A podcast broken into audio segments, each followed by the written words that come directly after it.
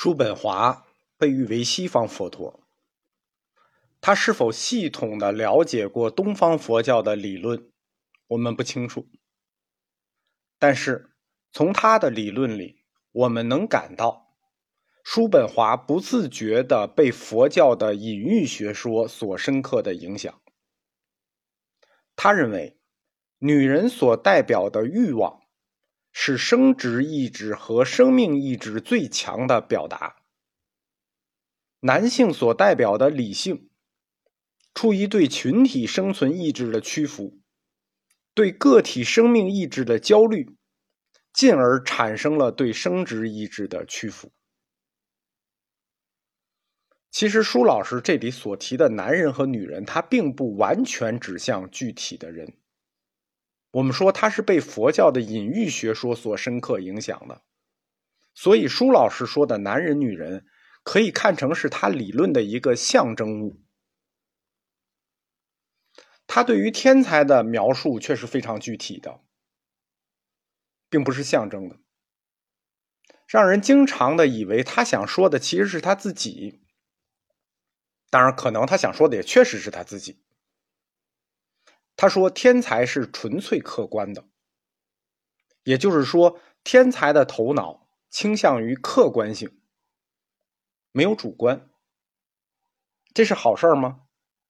这不是好事儿因为如果真有这样的人存在，这种人如果存在啊，这个人一定是极度无聊的、极度无趣的，并且恐怕很难让人忍受。什么是所谓？”倾向于客观、客观性的看呢，就是说他这个人的个人好恶、他个人愿望和价值判断都是不存在的。为什么呢？因为他要保持客观啊，他不能存在偏向性啊。你只要带有个人的爱好、愿望、期待或者价值观进来看问题，你就无法保持那种中立的客观性。基于这种说法啊，就打破了我们一种常识，因为我们经常认为天才一定是极具个性的，而叔本华的理论认为恰恰相反，天才不可能有自己的个性，就是我们说他要客观的去看事物，要把个人的好恶、愿望、价值判断都抛开，只有这样才能使自己成为一个纯粹的认识主体。那他怎么可能有个性呢？他是不能有个性的，有个性，哎，他就不能客观的看问题。天才是用理性和知识来支配自己的意志的。当他的理性满足了以后呢，他的意志自然就满足了。我们普通人是相反的啊，普通人是用意志来支配自己所掌握的知识和理性的。普通人。用意志来支配自己掌握的知识和理性，目的是反过来要满足自己的意志。就我想要一个什么事情，我努力去掌握知识和理性来满足我的这个想要，就是普通人意志来支配自己去寻求知识，然后反过来来满足自己意志的愿望。因此，对于普通人来说，这个意志既作为因。也作为果，对吧？这个意志，你的这个欲望，作为你努力的动因，掌握了相应的理理性和知识之后呢，反过来满足你欲望的这个这个动因，然后满足了之后，这个也成为结果。意志作为动因，也作为结果，所以只有意志满足了，你寻求这个过程的理性才能够平静。如果是这样的话。那平静一定是暂时的，为什么呢？因为你的这个循环，作为普通人的这个循环，意志它是因，它也作为果，你陷入循环是必然的呀，因果因果因果，循环之中没有停歇，所以你只有短暂的平静，剩下的还是痛苦。普通人对知识的渴求，其实都是通过这种意志来推动的。对于普通人来说，他所需要的知识和理性，要不是从个人兴趣出发，要不然是有个人智力上的优势，或者是生活中他实际的需求出发的。换言之，普通人通过意志去推动寻求的知识和理性，是为了有用。没有用，他不会去做的。而且最好是当下就能用。对于天才来说，理性和知识是道，他去寻求和理性知识是为了支配自己的意志。对于普通人来说，理性和知识是术，它是为了自己意志满足的一个工具。天才们寻找的是对一切事物重要的共同的本质，他去寻找事物中的共同性。这种寻找呢，相当于一种柏拉图式的理想，就是想在所有事物背后找到一个纯粹理型。就是所有事物都有一个终极的纯粹理型，所以他想从一切事物里头寻找那些共同的本质。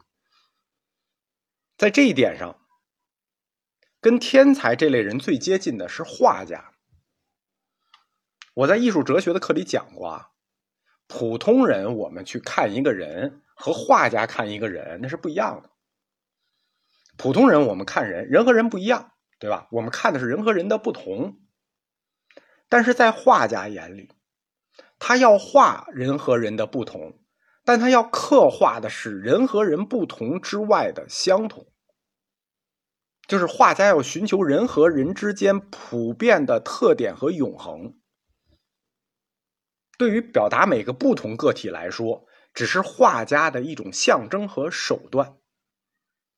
刻画普遍和永恒的灵魂，这才是画家的任务。所以说，画家跟天才最接近，他要在不同之中寻找共同。叔本华所说的这一类天才，显然都是有社交恐惧症的，因为他说天才啊，只能隐居，或者说只适合隐居生活。这可能跟他自己一样啊，他也是隐居，因为天才他要摒弃他个人的因素看待事物嘛，包括好恶啊、兴趣啊、价值观啊。所以他很难交流，他会陷入社交低能，他完全不适应这个务实、自私和充满意志的世界。因此，叔本华他很欣赏康德。我们说他一直很欣赏康德，他的书是天才，其实也是康德式天才。康德式天才就是习惯于高瞻远瞩，不太看脚下。所谓康德的星空下嘛，对吧？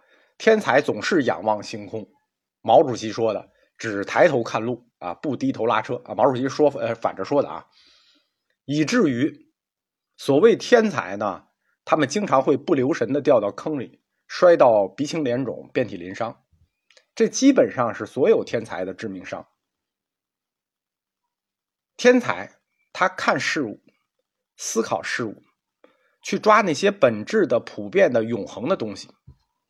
他要抓的这些东西，就决定了他们看待事物的角度、时间维度会很大。为什么？你想去抓那种永恒、普遍、本质这种东西，在时间轴上就是要很长时间才能体现出来。所以，他们看事物的角度和他们要抓的东西，就决定了他们判断事物需要很大的时间维度，可能一百年，可能两百年，可能五百年。那十年是最小的，而普通人的思想呢？普通人只能关注于当下，他只能看到短暂的、具体的、眼前的东西。普通人只能满足每一个生活前面的瞬间，所以他的时间维度很小。因为对世界和事物看法的着眼点不同，导致了天才和我们普通人之间啊，在思想上和行动上是缺乏共同点的。对吧？我们看问题的时间轴都不一样，那天才跟我们也无法交流，当然我们跟天才也无法交流。世俗中所认为的这个天才呢，跟舒老师所说的天才是不一样的。世俗中所认为的天才，应该是在生活中可以游刃有余的人，比如说能跟爱因斯坦聊相对论，也能跟车棚大爷聊退休金。无论是哪一个角度的飞盘，哎，他都能叼到。与人交流，让人感到如沐春风、喜闻乐见。这是我们普通人认为的天才。普通人对天才的要求不光是要有高智商，他还要有高情商。